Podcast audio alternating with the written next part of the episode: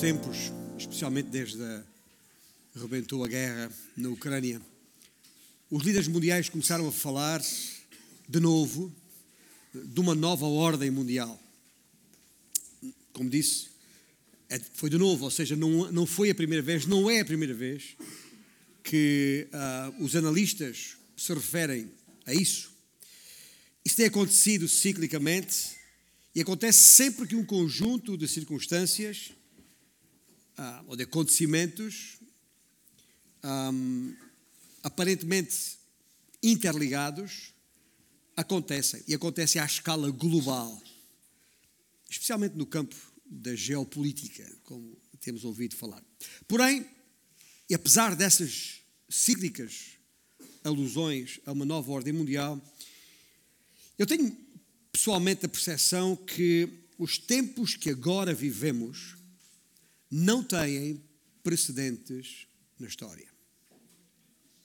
E não me refiro apenas no seio da igreja e da teologia, mas também na sociedade civil em geral.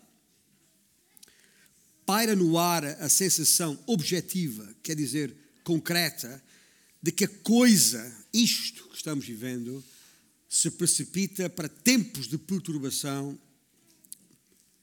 tempos de perturbação na sociedade como nunca antes.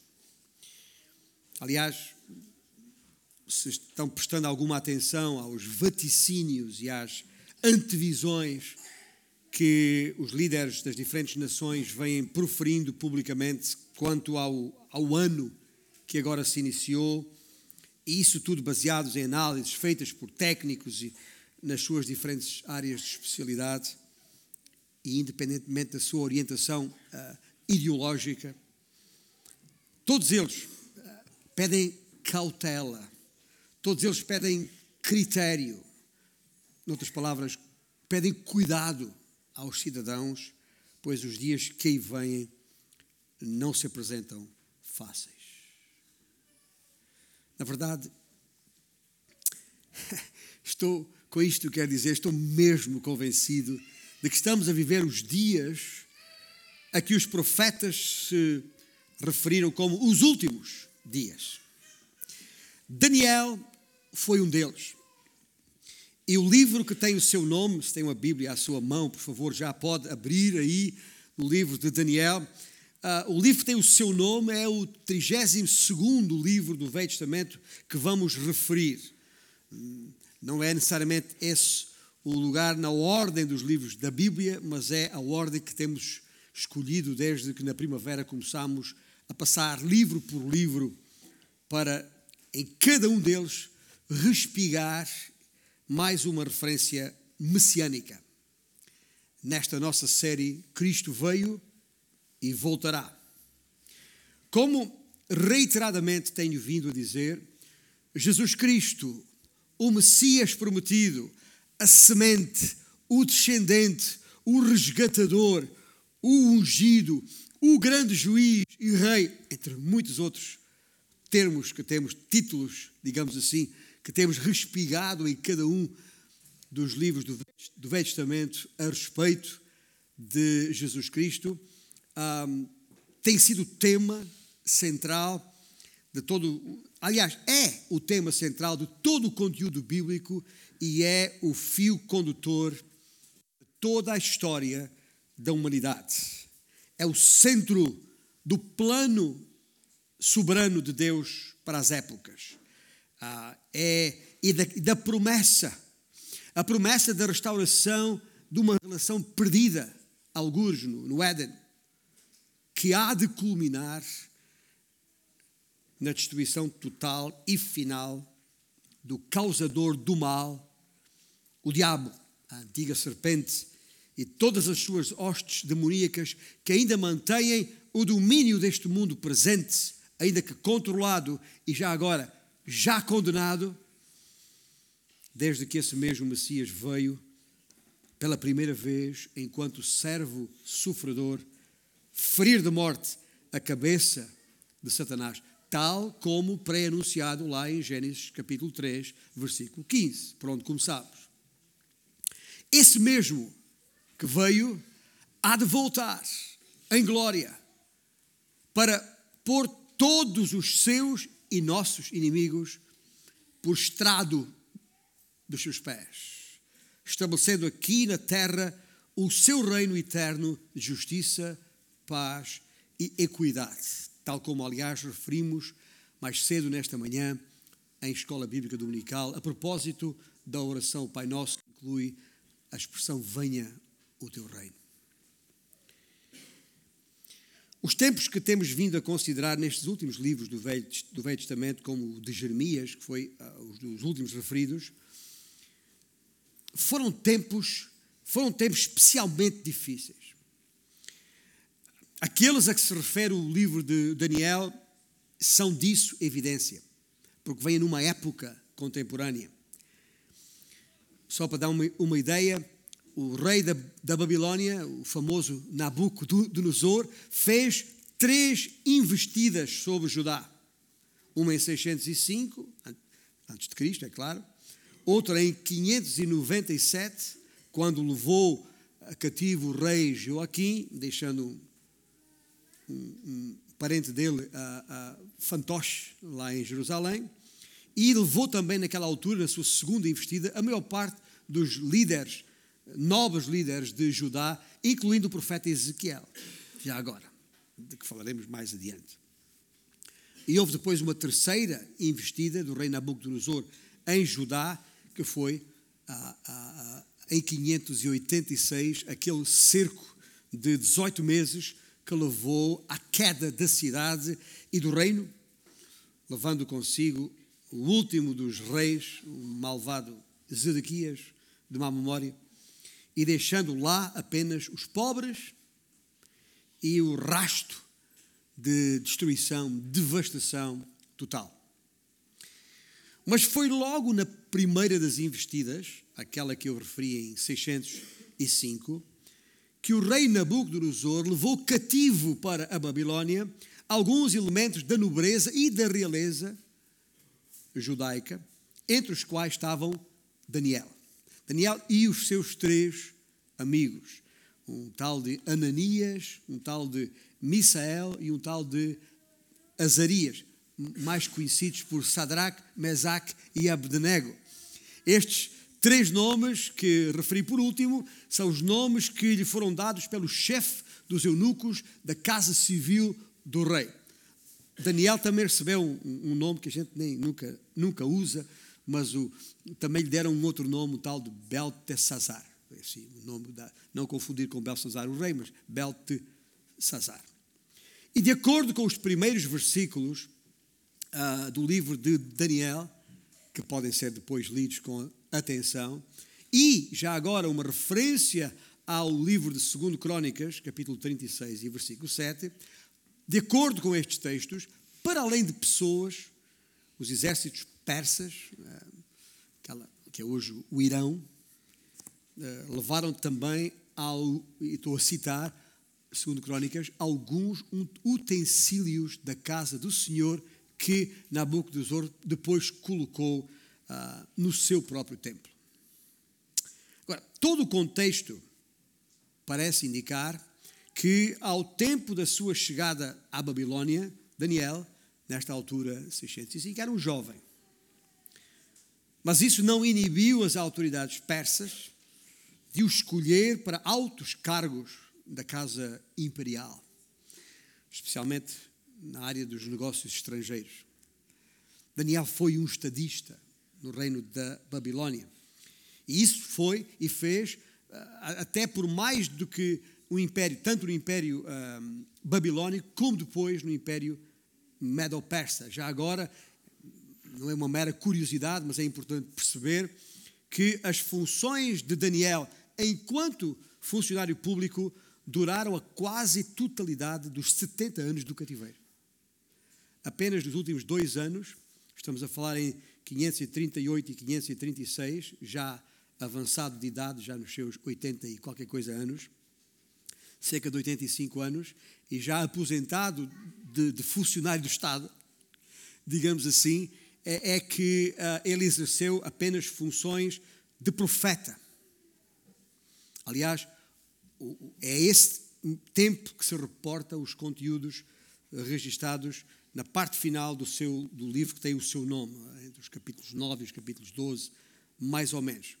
E já agora recordo que foi precisamente em 538, quando Daniel assumiu funções estritamente de o profeta, que uh, o rei Ciro, ou Dario I, discute um bocadinho sobre isto, decretou o retorno dos judeus à terra, conforme profetizado em Jeremias capítulo 25 e que Daniel refere no capítulo 9 do seu livro. Depois, com atenção, não é o nosso assunto de hoje, mas com atenção ao lerem o livro de Daniel e chegando ao capítulo 9, vão perceber que ele está ali, precisamente naquela. Estava eu lendo os livros, estava lendo precisamente Jeremias capítulo 25, quando percebeu o tempo, o tempo tão, ah, tão crucial em que se encontrava, o que imediatamente o levou a dirigir-se em oração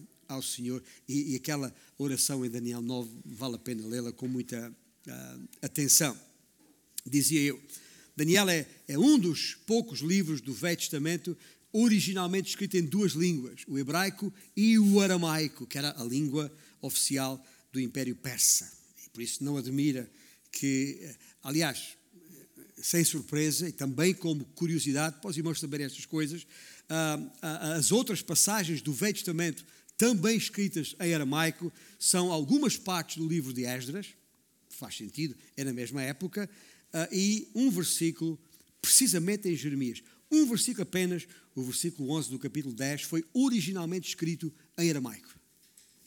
Às vezes temos a ideia que todo o Velho Testamento foi hebraico. Não, há partes poucas, mas há partes do Velho Testamento escritas em um, aramaico. De qualquer forma, a maior parte, e isto é que importa para a nossa, a nossa tese aqui hoje e agora, uh, é que de, a maior parte do livro de Daniel tem a ver com os tempos messiânicos.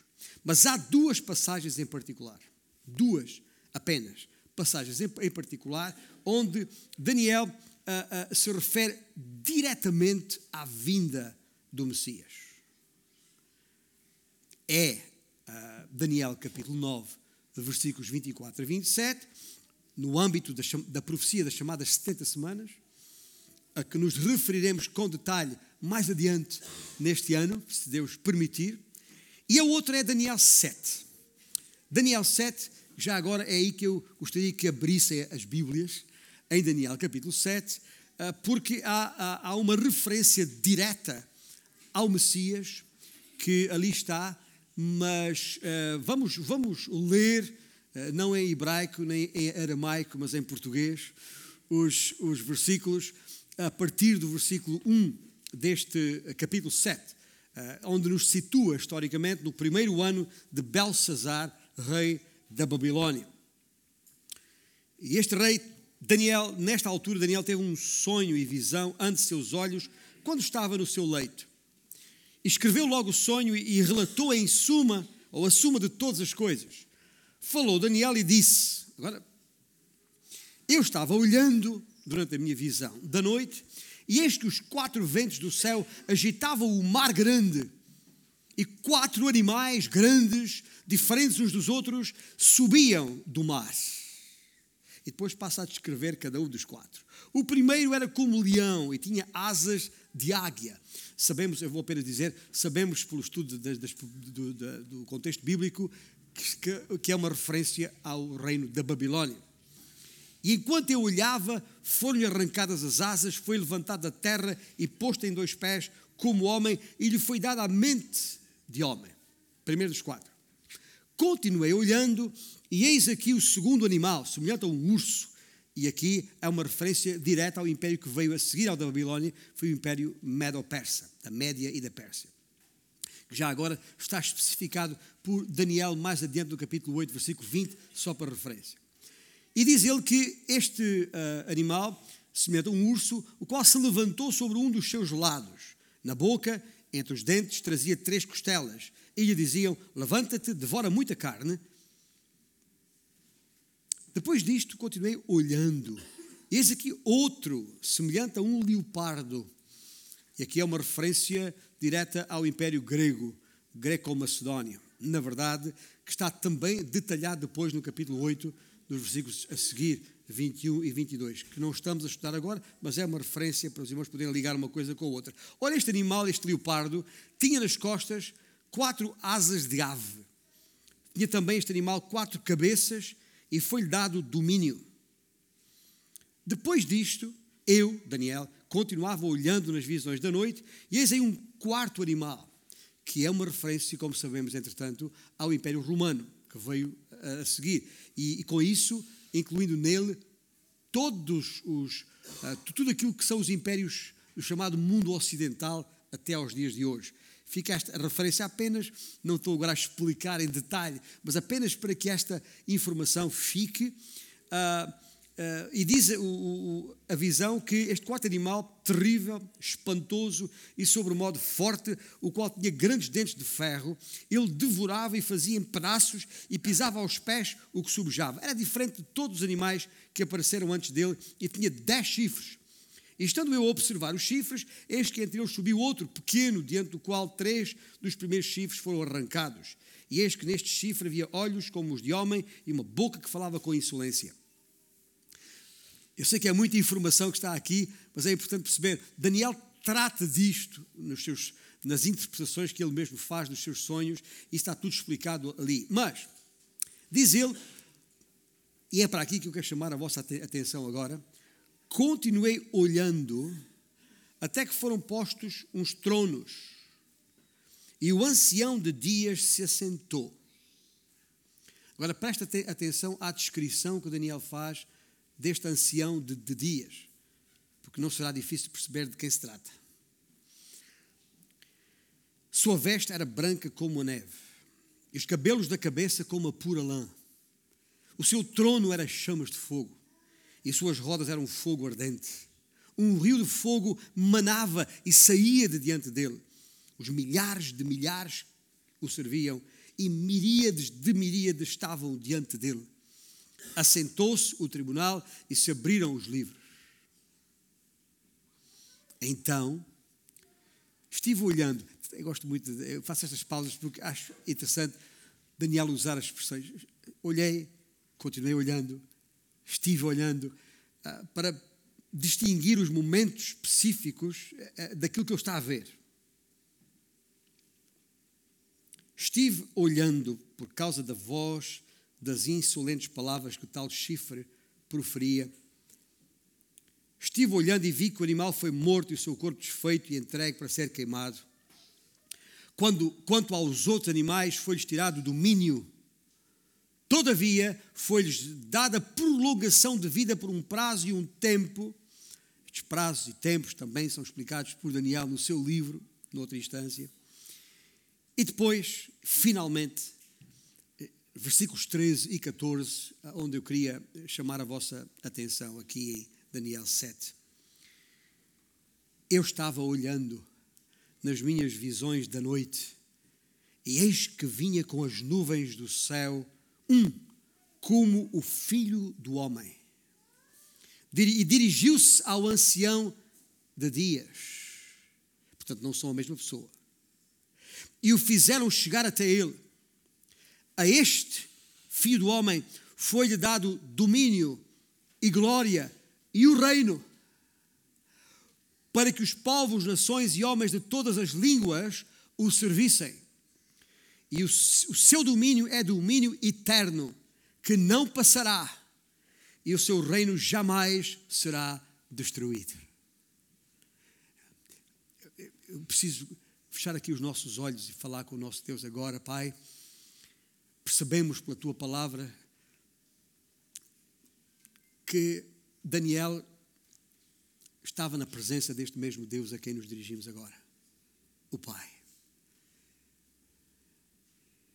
E percebeu a respeito da, do plano, do teu plano para as épocas e a intervenção do teu Filho Jesus Cristo. Senhor, ajuda-nos a perceber a tua palavra em tudo o que ela implica nas nossas vidas, para que não tenhamos nenhuma dúvida a respeito de quem é Jesus. em seu nome que oramos. Amém? Eu fiz até aqui um, um, um certo uh, possível enquadramento histórico uh, desta passagem. Até para, para, para percebermos, um, se quisermos retomarmos o fio à, à meada, em relação a isto que estamos a fazer domingo após domingo em cada um dos 39 livros do Velho Testamento. Percebendo o seu enquadramento histórico, para perceber que o livro não está nas Escrituras por mero acaso, tem um contexto próprio. Perceber que cada um deles, e em cada um deles, e em todos eles, há, há, há, há uma personagem central que é Jesus Cristo, o Messias, o Rei. E depois procurar ver como é que estas verdades aqui contidas mexem conosco, com a nossa vida, têm implicações no nosso dia a dia, nos ajudam a perceber o mundo em que estamos e por que estamos no mundo em que estamos. E termos a cosmovisão, ou a mundivisão, falando em melhor português, a mundivisão das coisas.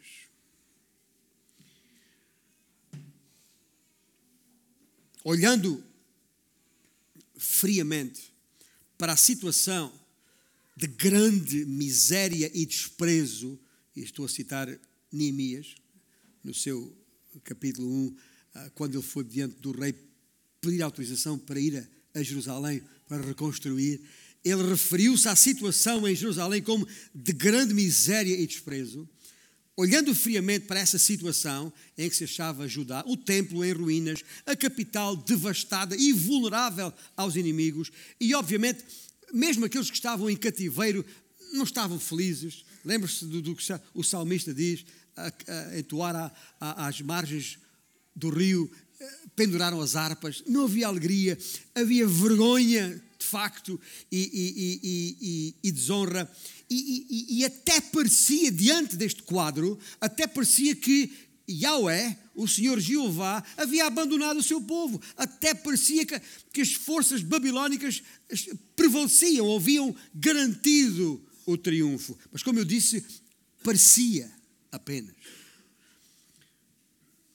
Mas é precisamente para tempos como aqueles que Deus levanta gente como os seus, de entre os seus. Gente que faz a diferença, como Daniel ali na Babilônia, diante de Nabucodonosor e de Belsazar e de Dario também.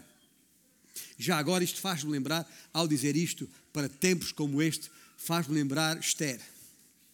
Ah, lá no seu capítulo 4, um outro livro da época que, que, que ah, ah, que, uh, aliás, as palavras de Mordecai a respeito de Esther, quando lhe disse, diante da situação lá em cativeiro, quem sabe se para conjuntura como esta é que foste elevada a rainha.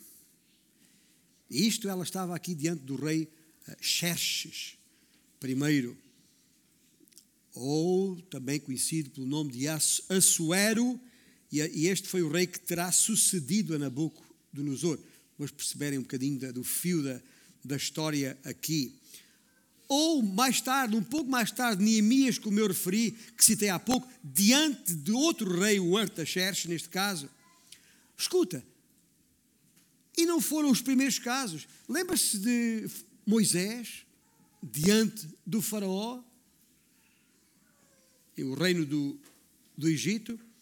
o confronto que teve e com todos aqueles falsos deuses depois no deserto, é em tempos como estes que Deus revela o seu poder sobrenatural, demonstrando que Ele é o Deus verdadeiro, demonstrando que Ele continua soberano sobre todos os assuntos concernentes à história e à humanidade, apesar da história, apesar dos homens que a compõem. Por mais poderosos que se apresentem como eram os reinos do Egito, da Babilônia, os persas ou outros. Porque pois não há outro Deus senão Yahweh, senão Jeová. E na verdade digo-vos digo uma coisa, já perceberam pela minha pela forma emotiva com que falo o livro de Daniel é, é, é, um, é, um, é, um, é, um, é crucial no entendimento de toda a, a profecia bíblica. Há poucos livros são tão preeminente e proeminente demonstrativos da soberania de Deus sobre todos os reinos dos homens, como este livro é. E a mensagem predominante é sempre a mesma. O povo de Deus foi e continua a passar, ou passou e continua a passar, por tempos difíceis que trazem sofrimento, sendo até ameaçados de extinção, e, e, e tal, mas tal como foi então, sabemos que, é, é, que o Senhor é, é Deus. Aliás, é o único Deus, todo-poderoso, para vingar o seu nome, para salvar o seu povo e obter para si a glória. Isso é algo que não pode subsistir em nós, nem em sombra, como dúvida. Daniel escreveu este livro para nos ajudar a perceber a importância de confiarmos na promessa do Senhor. Não sei se ouviu bem o que eu disse. Confiar na promessa. Eu não disse nas promessas. Isto é muito importante para perceber o todo da Bíblia. Há, são muitas as promessas do Senhor. Ah, a Bíblia até fala delas como preciosas. Mas eu estou a falar da promessa dentro da qual as outras preciosas promessas se encontram. O que nós precisamos perceber é, e Daniel procura isso mesmo, ajudar-nos a perceber a importância de confiarmos na promessa do Senhor, conforme expressa pelos seus profetas, e não nos deixarmos contaminar com as coisas deste mundo.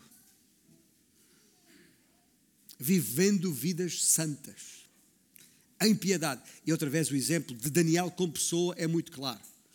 Num mundo hostil, em situação muito complicada, pressionado pelo, pela, pelas filosofias e, e, e, e pelas vontades do, dos reis e dos reinos a que, que, que, o, que, o, que, que, o mantinham, que o mantinham cativo, não se deixou, estabeleceu em seu coração não se contaminar de maneira nenhuma. E o livro de Daniel está aí para nos ajudar a perceber isto.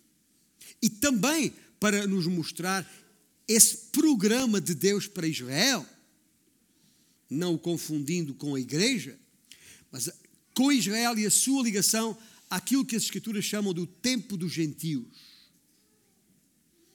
O tempo dos gentios a que, a que Jesus se referiu muito, perdão, designadamente no capítulo 21 de Lucas. Lembra-se quando Jesus disse: Cairão a fio da espada e serão levados cativos, referindo-se a Israel, claro, serão levados cativos para todas as nações. E até que o tempo dos gentios se completem, disse Jesus, Jerusalém será pisada por eles. E nós temos que perceber o que é que está aqui em causa. Talvez para nos ajudar a perceber, deixe-me citar uma, uma, possível definição do que é o tempo dos gentios, que retirei de um dos autores que consulto há mais anos, estou a falar de Dwight Pentecost, no seu comentário ao livro de Daniel, e cito: O tempo dos gentios é aquele prolongado período de tempo durante o qual a terra, dada por Deus em aliança, estabelecida com Abraão e a sua descendência, se mantém ocupada por potências gentílicas, sem que nenhum herdeiro legítimo da linhagem de Davi se assente no trono.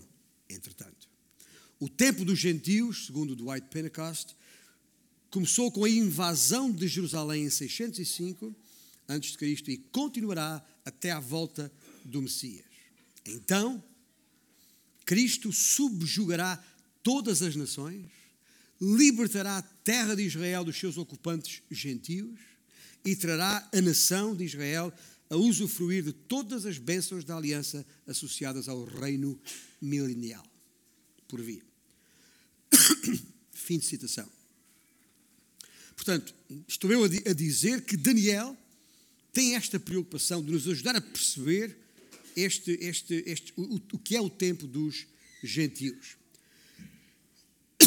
E eu considero que Daniel tem ainda uma outra, um outro propósito, que não é para ser uh, menosprezado.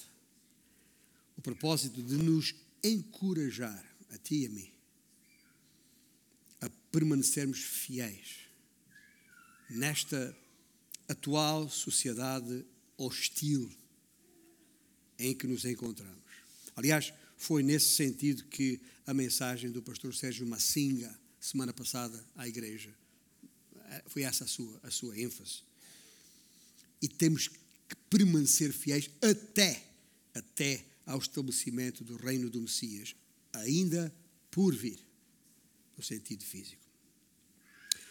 Agora, percebido isto, dito isto, um, eu gostaria de, de, de, de, chegar a identificar, separar nas minhas palavras para que fique claro que um, uh, uh, onde é que Daniel e porquê é que Daniel designa este Messias com esta expressão filho do homem, que está aí nos versículos 13 e 14. Aliás, não é por acaso, e, e não é difícil para nós percebermos isto. Em geral, os profetas referem-se ao filho de Davi, filho de Davi, aquele que há de reinar em Israel no reino escatológico. Os irmãos entendem o que queremos dizer por escatológico. Escatológico são as coisas relacionadas com o fim dos tempos as coisas por vir, é a chamada escatologia. Então, em geral, os profetas na, que, que, se referem aos tempos por vir, aos tempos escatológicos, referem-se muitas vezes ao Messias, a Jesus, como o filho de Davi. Porém, quando dentro das profecias uh, o texto é, é apocalíptico, ou seja, é, é diretamente relacionado com o fim dos tempos, então há aqui uma outra expressão para designar esse filho de Davi. E esta é o filho do homem. E deixe dizer uma coisa: lendo os evangelhos com atenção, o Senhor Jesus Cristo chamou a si os dois títulos. Tá? Ele usou os dois títulos. Ele referiu-se a si mesmo, quer como filho de Davi, quer como filho do homem mas foi especialmente o segundo título que ele mais usou. Jesus, falando de si mesmo, auto-designou-se mais vezes como filho do homem do que qualquer outro, outro nome. E é por isso que o livro de Daniel, é por isso que venho ao livro de Daniel, no seu capítulo 7, espigar este, esta, esta designação, o filho do homem. Como disse, um livro chave para o entendimento da profecia bíblica. E é este uh, uh, grande livro uh, apocalíptico do Velho Testamento, ele é crucial para entendermos as passagens apocalípticas de, que estão no Novo Testamento. E não é só o livro do Apocalipse. Lembre-se de Mateus capítulo 24, lembre-se de Mateus capítulo 25, lembre-se de Marcos capítulo 13, lembre-se de Lucas capítulo 21, que são capítulos e porções das escrituras apocalípticas. Daniel ajuda-nos a percebê-las da melhor forma. E há uma ligação direta entre muitas das expressões usadas pelo Senhor Jesus e o texto de Daniel, tal como o reino dos céus. Daniel usa, no capítulo 2, esta expressão que o Senhor Jesus usa muito, ou o filho do homem, que já referi, ou quando Jesus fala de uma grande tribulação, que, uh, uh, como desde o princípio do mundo até agora não tem havido, e nem haverá mais, e nem haverá jamais, falou Jesus em Mateus 24, e Daniel refere-se a esta grande tribulação no capítulo 12 do seu livro. Ou quando Jesus fala da do, do, do, do abominável da desolação. E Jesus mesmo diz: de que falou o profeta Daniel?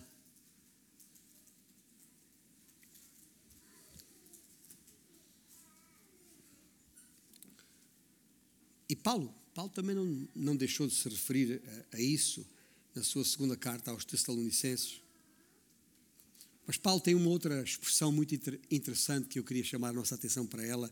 Ele diz: Um dia, está lá em, em um, 1 Coríntios, capítulo 6, quando ele diz que uh, os santos hão de julgar o mundo.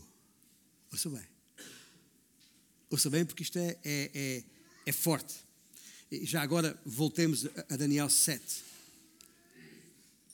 A visão que ele começa por revelar está diretamente relacionada com a interpretação que ele havia feito do sonho de Nabucodonosor.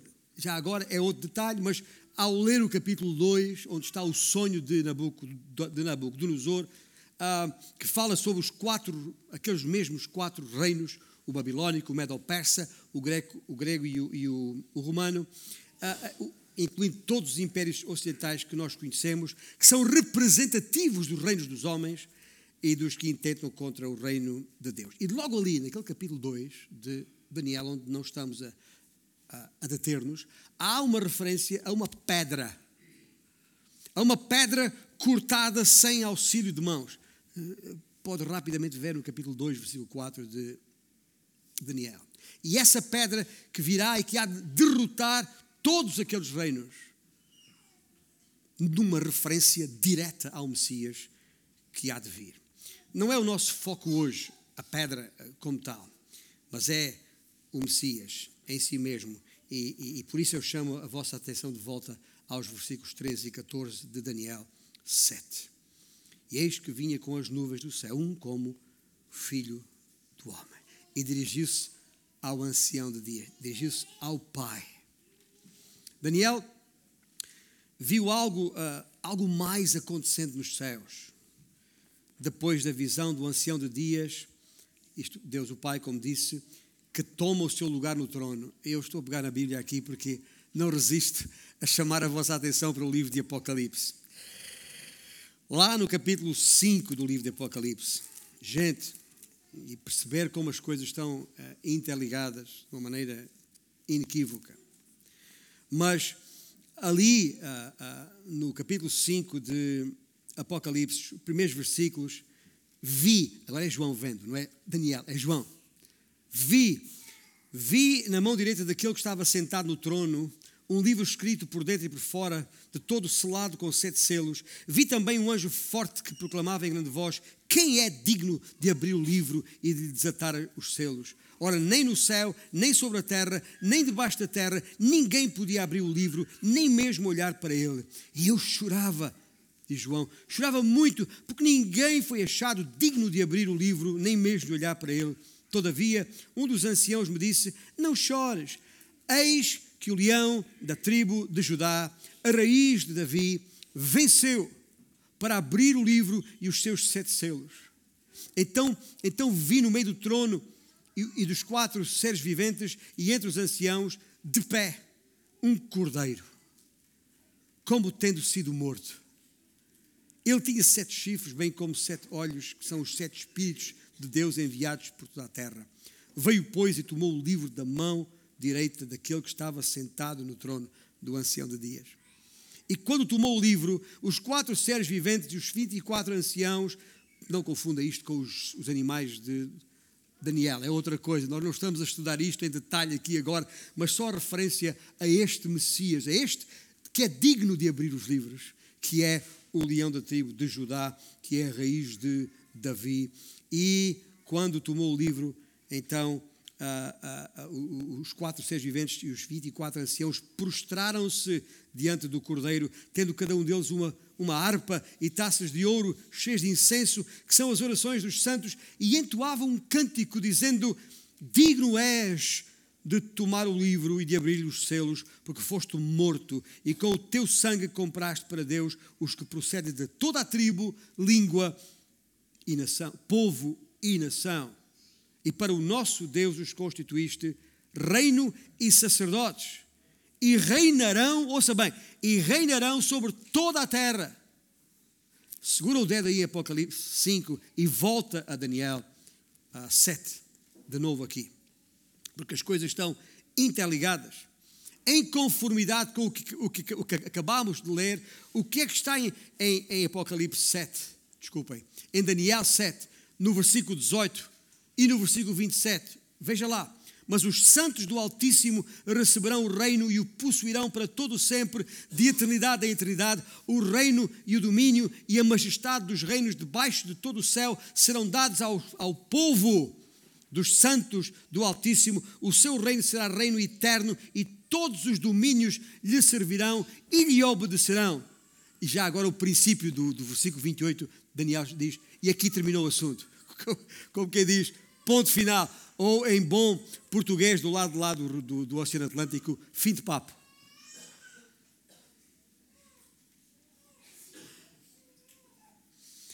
Mas eu não, não resisto a ler ainda os últimos, em Apocalipse, os últimos versículos do, no capítulo 5. Versículo 11.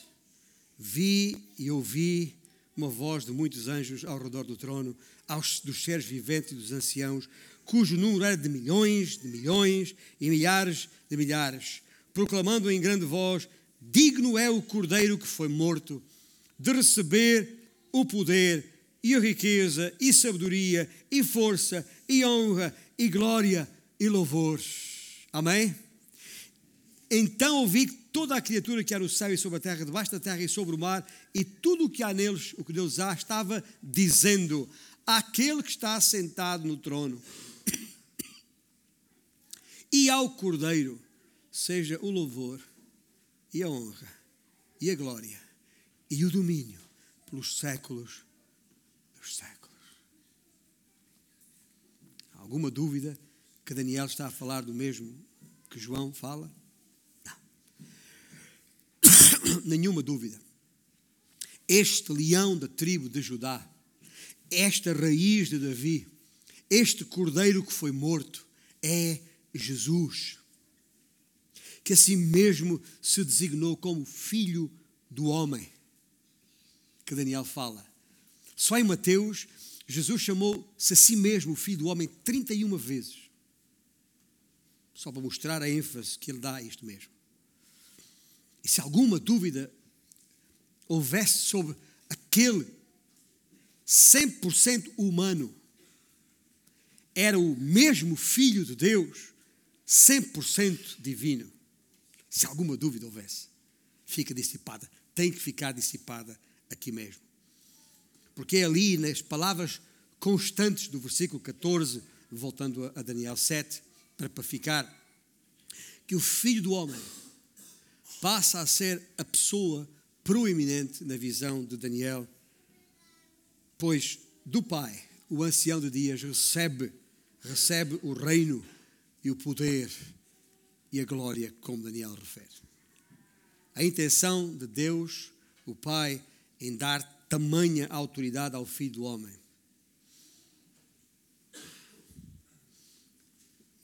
Tem que associar. Lembra-se das palavras do Senhor Jesus na chamada Grande Comissão? quando ele manda fazer discípulos de todas as, as nações, como é que ele começa essa ordem? É-me dado todo o poder, toda a autoridade no céu e na terra, portanto, ide. É a mesma coisa que Daniel está a falar aqui, não é uma coisa diferente. Para percebermos o que é que está aqui em causa. Portanto, gente, gente que me ouve nesta manhã, nós não temos de estar preocupados com qualquer império que se possa levantar, seja ele russo, chinês, nipónico, norte-americano, europeu, indiano, porque não a Índia, a Índia, cuidado, a Índia em poucos, poucas semanas, se, se não é já o país mais populoso do mundo, ultrapassando a China. Nós não temos que temer nada disso, pois tal como nas visões de Daniel, cairão todos aos pés aos pés do reino do Messias. Conforme falámos há umas semanas atrás e vimos em Apocalipse capítulo 19 e 20. E temos vindo a verificar ao longo do Velho Testamento em todas as, as Escrituras. Portanto, que fique claro isto. Na sua primeira vinda, e contra todas as expectativas do Israel de então, Cristo não veio para derribar aquele quarto império, o romano. Não veio. Era isso que o pessoal queria em Israel? Era. Lembra-se mesmo antes de eu subir aos céus, Senhor, diz-nos, é este o tempo em que vais? Não. Jesus não veio então para esse objetivo. Na sua primeira vinda, Jesus não veio para reinar, Jesus veio para sofrer, para garantir a promessa de Gênesis 3, 15. E a inerente aliança a essa, a essa mesma a, a promessa, ou à, semente feita a, a Abraão, quando uh, fez a aliança com Abraão, segundo a qual nele, ou seja, no seu descendente, em Jesus, o Filho do Homem, seriam o quê? Benditas todas as famílias da terra. Incluindo a minha. E a de qualquer um que confessar que Jesus Cristo é o Senhor. Porque foi para isso que ele foi à cruz verter o seu próprio sangue. Aquele cordeiro que foi morto, foi, morreu e com o seu sangue comprou, pagou o preço para Deus, os que procedem, estou a citar as Escrituras em Apocalipse 5, que há bocado acabámos de ler, onde diz: para, comprou para Deus os que procedem de toda a tribo, língua, povo e nação. Como acabámos de ler em Apocalipse. Sejam judeus, primeiro de judeu, como disse Paulo aos Romanos, portugueses ou angolanos, brasileiros ou paraguaios, venezuelanos ou norte-americanos, para citar alguns dos povos que aqui estão representados nesta congregação. Em conclusão e para fechar, uma exortação final à igreja. em termos de sociedade, nós vivemos hoje num tempo muito similar àquele que Daniel viveu. Mas o cumprimento da parte apocalíptica contida neste seu livro tem muito pouco a ver conosco, igreja. Mas tem tudo a ver com a promessa da nova aliança a estabelecer com Israel, aquela nova aliança que Jeremias escreveu no capítulo 31 do seu livro. Vivemos hoje numa espécie de interregno, o tal tempo dos gentios. O tal tempo dos gentios. Quando chegarmos à plenitude dos gentios, a que Paulo se refere no capítulo 11 de Romanos, Romanos capítulo 11, versículo 25, então será o tempo para restaurar o Israel enquanto nação. Aqueles capítulos 9, 10 e 11 de Romanos não são um parênteses, são a continuação do fio da história. O Senhor vai restaurar Israel. Não tem nada a ver com, com os judeus que vão sendo salvos, como os portugueses que vão sendo salvos, ou os brasileiros que vão sendo salvos, porque aí, aí não há judeu nem grego, é igreja. Mas o Israel Aquele Israel que o Velho Testamento fala e que o Senhor garantiu que vai restaurar, vai restaurar mesmo. Mas não. Ah, e então, nesse tempo de restauração, será o tempo prometido nas Escrituras para destruir aquele quarto império que Daniel fala, e tal como está em Daniel 9, isso não acontecerá sem que primeiro venha aquela grande tribulação. A que Jesus se referiu detalhadamente no seu sermão do Olival. Nesse período de grande tribulação, o Senhor há de salvar o restante dos santos que ainda se hão de salvar e que hão de entrar no seu reino juntamente com os santos da igreja que somos nós e os que estiverem vivos também. E os que estiverem os que tiverem morrido como mártires durante a tribulação, também. Os que perseverarem então até ao fim, não se deixando contaminar, não aceitando a marca da besta de maneira nenhuma, serão salvos. E todos faremos parte da primeira ressurreição referida em Apocalipse 20. Gente, sabe o que é que me apetece aqui dizer? A igreja é a mesma coisa que o apóstolo Paulo disse: fazer dele as minhas palavras. Consolai-vos uns aos outros com estas palavras. Porque os nossos olhos não podem estar nas coisas deste mundo tal como elas estão nem nos deixarmos desanimar e frustrar e, e enlouquecer e, de, e, deprimir com as coisas como estão, as coisas estão como estão, porque ainda este mundo está sob o domínio do reino dos homens. Cristo ainda não voltou para reinar como prometeu e vai voltar. A nossa esperança está aí, nesse dia, o nosso desejo, o nosso anseio. Por isso é que João termina o livro de Apocalipse dizendo que Maranata, vem Senhor Jesus, acaba com isto, de uma vez por todas. Mas até lá, esse é um tempo que é dele e não nosso. Ele é que tem determinado quando essas coisas vão acontecer. Até lá, nós estamos aqui como embaixadores do Rei. Aqueles que estão em Cristo, aqueles que verdadeiramente nasceram de novo. Não estou a falar dos chamados cristãos, isso é um termo muito, muito menos evangélico. Estou a falar daqueles que verdadeiramente nasceram de novo em Cristo Jesus e são a igreja, o seu corpo aqui na terra, que é onde Ele nos deixou para proclamarmos a salvação que há em Cristo Jesus, para vivermos de acordo com o caráter desse reino. A imagem de Cristo em todo o nosso viver, por mais difícil que isso seja. Há que, há que manter. Sabe porquê? Porque não há outro Deus. Pois não? Meus irmãos, eu vou pedir que eh, possam subir aqui e vamos ficar de pé e vamos cantar juntos essa declaração de fé que não há outro Deus como Jeová, o Senhor nosso Deus.